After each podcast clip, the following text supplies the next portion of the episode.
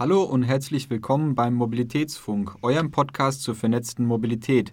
Der Mobilitätsfunk ist eine Produktion von Vesputi. Mehr findet ihr unter vesputi.com und themobilitybox.com. Mein Name ist Linus und mit dabei ist heute Alois Mühl und Martin Stöckle aus dem Team für elektronische Fahrplanmedien beim MVV. Hallo zusammen. Hallo. Hallo Linus. Freut mich sehr, dass ihr, dass ihr da seid und freut mich auch, dass wir heute über ein spannendes Projekt ähm, sprechen, dem MVV Skill, an dem ihr arbeitet. Ähm, bevor wir da tiefer reingehen, lasst vielleicht mit einer kurzen Vorstellungsrunde starten. Ähm, vielleicht sagt ihr beide kurz zwei, drei Sätze zu euch, wer ihr seid und ähm, was ihr heute macht.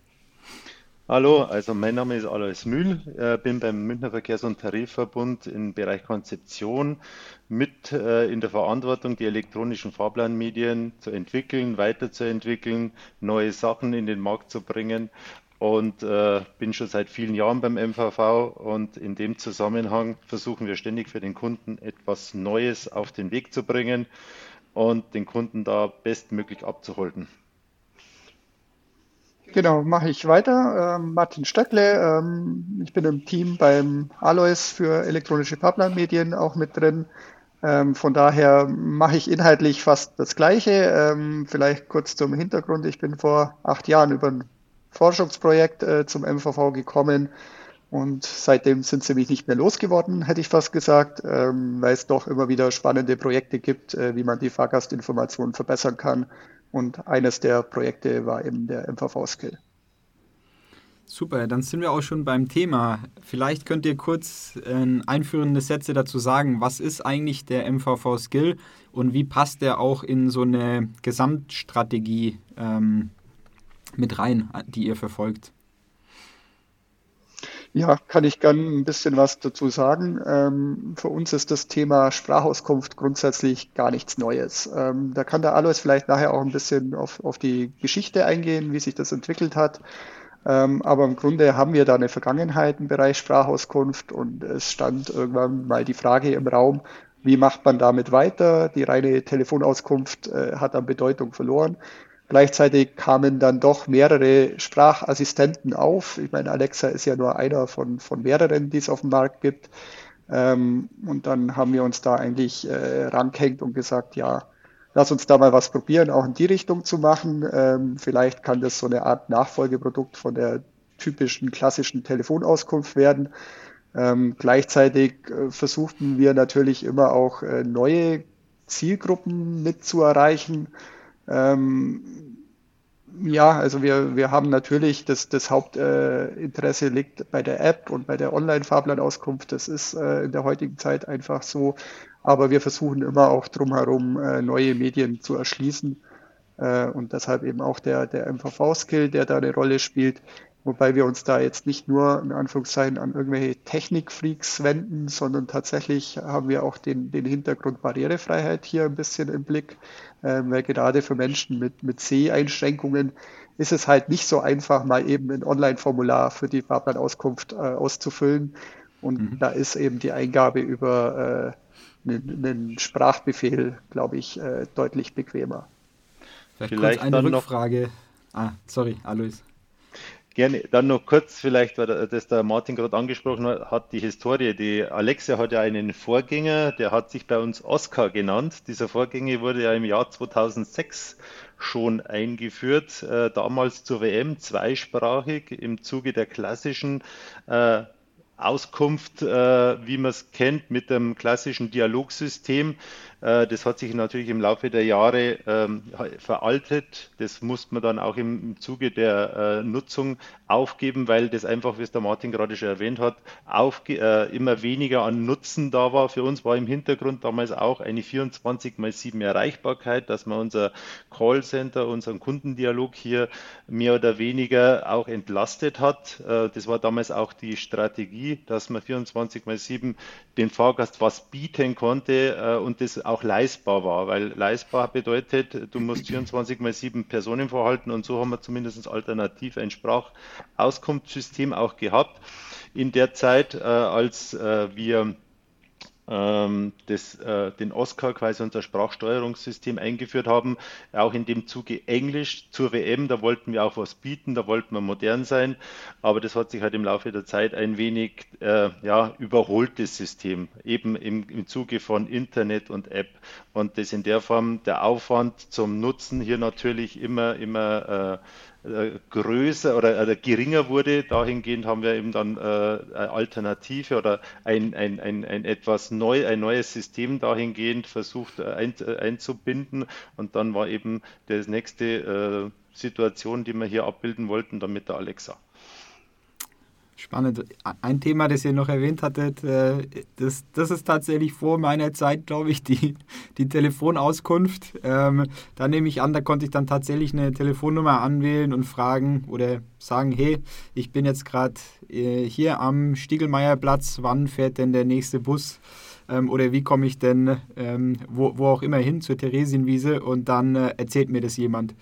Ähm, okay. Genau, also war, war quasi ein sehr einfach gestricktes, dialoggesteuertes System, ähm, mhm. wie man es vielleicht von früher auch kennt. Ich meine, man hat Uhrzeitansagen gehabt, man hat Wetteransagen gehabt, alles übers Telefon, Horoskope mhm. und, und, und. Ähm, und so war es hier auch. Also man wurde halt gefragt, von wo möchten Sie wegfahren, wo möchten Sie hinfahren und wurde dann Schritt für Schritt durch einen Dialog geführt und hat am Schluss eine Fahrtauskunft bekommen. Okay, spannend. Ähm, und das heißt jetzt mit, ähm, um, um, vielleicht, ich, ich, weiß gar nicht, ob allen Zuhörerinnen und Zuhörern klar ist, was ist überhaupt Alexa? Könnt ihr kurz nochmal sagen, was Alexa ist? Ähm, oder was, wie, wie, so ein System, gibt es ja auch verschiedene andere Anbieter, die sind, ist glaube ich auch nicht so wichtig, wer das alles anbietet, aber die Grundidee von diesen, von diesen Systemen, ähm, was, was sind die Systeme und wie, was bietet es dann auch für Möglichkeiten für euch? Ihr hattet schon teilweise genannt, man braucht keine äh, Mitarbeiterinnen oder Mitarbeiter mehr, die am Telefon warten, bis jemand anrufen, sondern es wird automatisiert. Ähm, aber wie, was sind das für Systeme? Genau, also Alexa ist nur ein Stellvertreter für eine ganze Reihe von Sprachassistenten, die sich in den letzten Jahren entwickelt haben. Ähm, man kennt vielleicht noch Siri oder Hey Google, ähm, die hier bekannt sind. Äh, auch Microsoft und Samsung haben entsprechende Systeme entwickelt. Ähm, ja, ähm, im Grunde, Entschuldigung, äh, im Grunde ähm, haben die Systeme gemein, ähm, dass man über einen eingegebenen Satz oder eine eingegebene Frage eine Antwort zurückbekommt und das Ganze eben in Sprachform, ohne dass ich was tippen muss, ohne dass ich ein zusätzliches Gerät in die Hand nehmen muss. Ähm, ja, und damit äh, versprechen sich äh, die Hersteller eine, eine bequeme Nutzerkommunikation gewährleisten zu können. Hauptanwendungsfall ist wahrscheinlich das Radiohören, denke ich mir, aber natürlich äh, versuchen wir eben auch äh, nützliche Mehrwerte im Bereich der Fahrgastinformation hier zu schaffen. Ähm, und äh, ja, der, der einfache Anwendungsfall war eigentlich, warum nicht, wenn jemand eine Alexa zu Hause hat, ihm die Möglichkeit zu bieten, bevor er das Haus zu äh, verlässt, nochmal nachzufragen, ob jetzt sein Bus auch tatsächlich pünktlich ist oder ob er sich mehr Zeit lassen kann, wenn er das Haus verlässt. Mhm. Ähm, die, es ist ja immer ein spannendes Thema. Wie seid ihr eigentlich auf die Idee gekommen, das dann, das dann zu nutzen? Kamen da irgendwie auch Kundenanfragen? Ist es, ist es auch Teil eures, ja, eures Tagesjobs, dass ihr einfach ausschaut, was sind neue Technologien? Wie kann man die einfach mal ausprobieren und, und, und, und, und schaut dann, was für Feedback man kriegt von den Nutzerinnen und Nutzern? Oder wie, wie ist das Projekt überhaupt gestartet? In dem Fall ist es tatsächlich so gewesen. Man hat sich da den Hype ein bisschen äh, zu Nutzen gemacht, der damals entstanden ist rund um die Alexa. Diesen Hype, da wollten wir natürlich mit aufspringen. Dann war parallel ein Unternehmen, ein das deutschlandweit agiert ist, ein Verkehrsunternehmen aktiv, äh, der hat das gemacht. Dann haben wir uns gedacht, naja, das wäre doch mal etwas auch für, die, für uns in der Form, das Ganze in der, äh, mit umzusetzen, haben uns da einen Partner gesucht mit dem wir das in einer äh, mal äh, testweise umsetzen wollten. Die wollten natürlich auch, und das kommt uns zugute, weil wir da eben in, äh, als Verbund Vorreiter waren in dem Zusammenhang, hat man da relativ pragmatisch mit einem, mit einem äh, weiteren Unternehmen, das uns hier unterstützt hat, das in der Form umgesetzt, um auszuprobieren, wie kommt es an, wie, wie kann der Kunde hier einen Mehrwert erlangen. In dem Zusammenhang auch, äh, wir haben Sehbehindertenauskunft ähm, also barrierefreie Zugänge gebraucht, äh, das besser zu machen, da etwas mehr zu bieten, etwas äh, eben flüssiger für den Kunden etwas anzubieten im Gegensatz zum Vorgängersystem. Und das war eben auch, da sind wir mit auf den, den, den Hype mit aufgesprungen, den man damals mit abbilden wollte. Und äh, das war so der Ansatz. Wir dürfen da, wir können da ausprobieren, wir können das Ganze hier im Haus abklären in der Form, wenn da äh, dann äh, das Ganze in der Form mit äh, allen, von allen hier getragen wird, dann können wir da auch mal aktiv werden in der Form. Das war so der, der Ansatz, eben auch dahingehend barrierefrei etwas mehr zu bieten. Okay. Ähm, dann vielleicht, okay, dann sind wir an dem Punkt, ihr hattet beschlossen, das ist eine gute Idee, das testen wir mal. Ähm, dann ging es an die Umsetzung. Ähm, wie, wie, wie, sah die aus oder was gab es da vielleicht auch Probleme? Weil ich nehme mal an, es gibt auch dann verschiedene Stufen von der Umsetzung, die man da machen kann. Man kann sagen, okay, wir werfen einfach den Fahrplan rein äh, und je nachdem, um wie viel Uhr da jemand was sagt, geben wir einfach die Uhrzeit zurück. Und dann gibt es natürlich noch weitere Stufen, wo es dann um äh, Echtzeit geht, um Verspätungen, um Baustellen und so weiter. Ähm, was, was waren da die Herausforderungen, die größten Herausforderungen bei der Umsetzung von ähm, dem MVV-Skill? Ja, also zunächst muss ich eingestehen, wir sind sehr naiv an die Sache rangegangen. Ähm, wir dachten eigentlich, das kann gar nicht so schwer sein. Wir haben seit äh, über, ja, zum damaligen Zeitpunkt über zehn Jahre eine App schon am Markt gehabt und so viel anders kann das doch gar nicht sein und äh, haben uns dann andere Skills angeschaut, die teilweise von Studierenden äh, entwickelt wurden.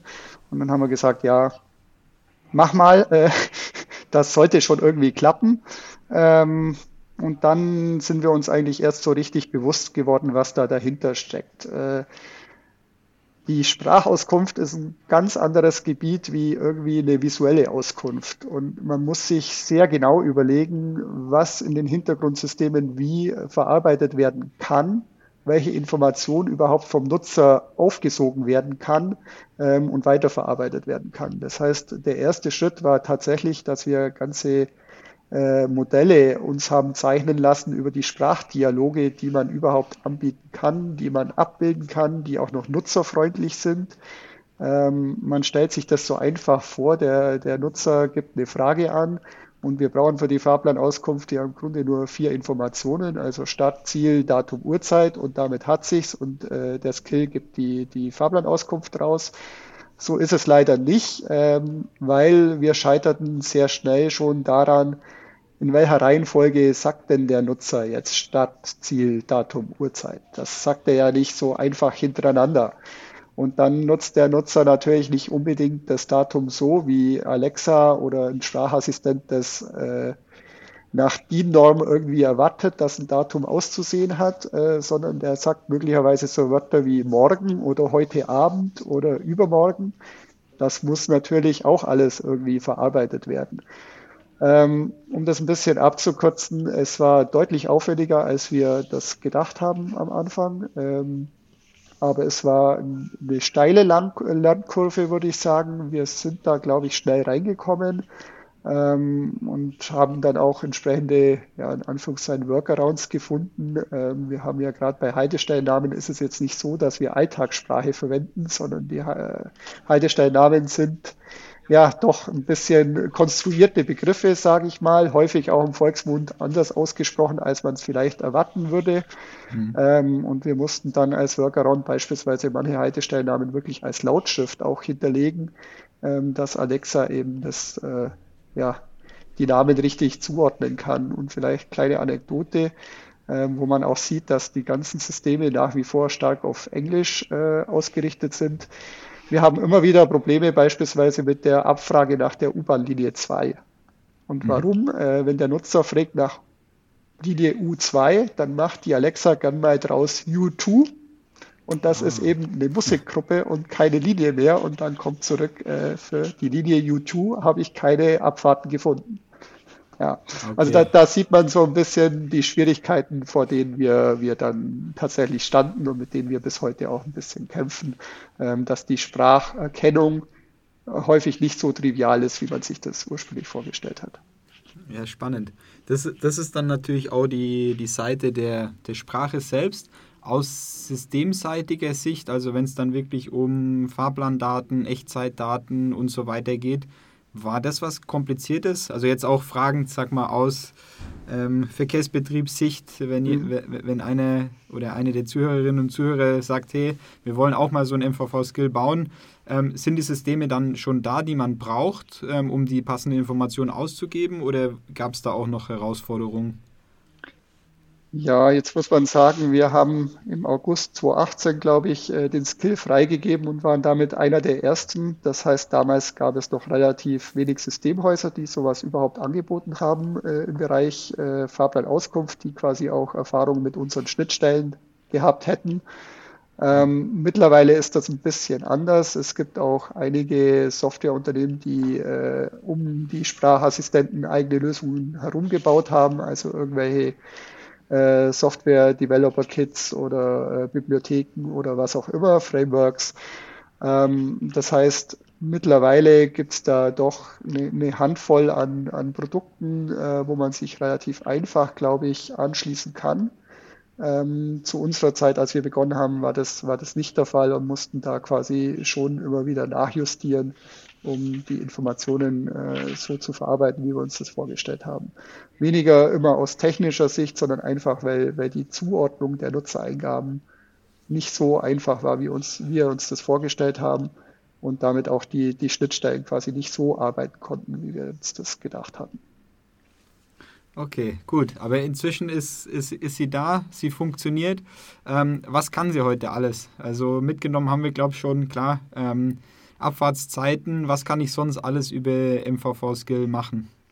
Im Augen, also aktuell kann man über die Fahrplan, äh, über die Alexa, über den Fahrplan-Skill, kann man äh, Verbindungen rechnen von A nach B. Man kann mhm. die Auskünfte äh, von Haltestellen äh, verwenden und das Ganze seit äh, letztem Jahr in Echtzeit auch und man kann aktuell ähm, alle Meldungen sich zu den einzelnen Linien äh, ausgeben lassen. Das heißt also, jede Information, die im Augenblick im Internet abrufbar ist zu einzelnen Linien, zu Baustellen etc., die mitgeliefert werden, werden auch dort mit ausgegeben und äh, man kann explizit danach fragen.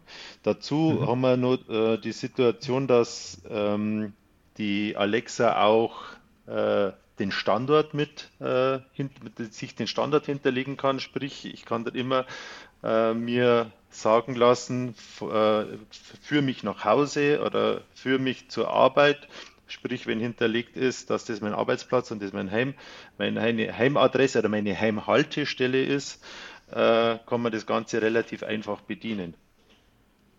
Mhm. Dann kann ich Thema... mir noch ja, dann vielleicht noch ergänzend dazu, was auch äh, was eine Herausforderung war, dass man sich auch Einstellungen hinterlegen kann in der äh, Alexa im Skill. Nämlich dass man barrierefrei hinterlegen kann, dass man äh, die, die, Rolltreppenverwendung, die äh, Aufzugverwendung hinterlegen kann, Umsteige, Beziehungen äh, definieren kann. Das kann man Einstellungen, die Einstellungen kann man dort hinterlegen und die werden dann bei jeder Fahrtberechnung berücksichtigt, bis ich sie wieder auf den Standard mit einem, mit einem äh, mit einem äh, Befehl zurücksetzen kann. Also auch das dahingehend ist für in, im Sinne der Barrierefreiheit wieder ein Vorteil. Man, man stellt sich das einmal ein als barrierefreie äh, Route, eine barrierefreie Route zu rechnen. Das macht er auch das dahingehend so lange, bis man wieder den Standard herstellt. Das sind äh, so die Hauptfeatures, die wir im Augenblick drin haben. Okay, da, dann ist die, die, die nächste Frage natürlich direkt äh, nach dem Thema Ticketkauf. Ist das, ist das was, was geplant ist? Ist das was, was überhaupt möglich ist? Ähm, und wenn ja, was sind da so die Hürden, die man, die man überkommen muss, um dann auch tatsächlich ähm, ja, über, über einen Satz ein, ein, passendes Ticket zur Verbindung zu kaufen?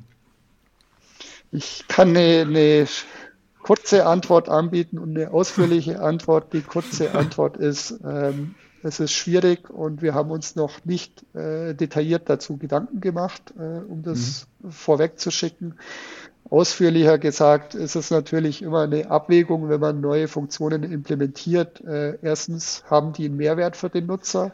Zweitens ähm, fragt der Nutzer denn überhaupt danach? Also interessiert er sich für diese Funktion? drittens, für wie viele Nutzer ist das interessant und viertens natürlich dann auch, was kostet es.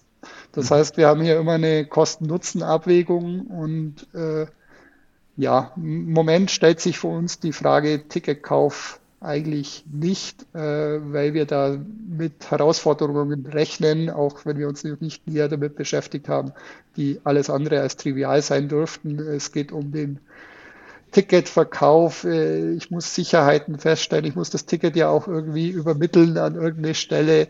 Äh, ich habe die ganzen äh, Zahlungsabwicklungen, um die ich mich hier kümmern muss. Das alles über Sprachauskünfte zu gewährleisten, stellen wir uns sehr anspruchsvoll vor und im Moment würden die Nutzerzahlen und auch das Nutzerinteresse daran äh, den Aufwand nicht rechtfertigen.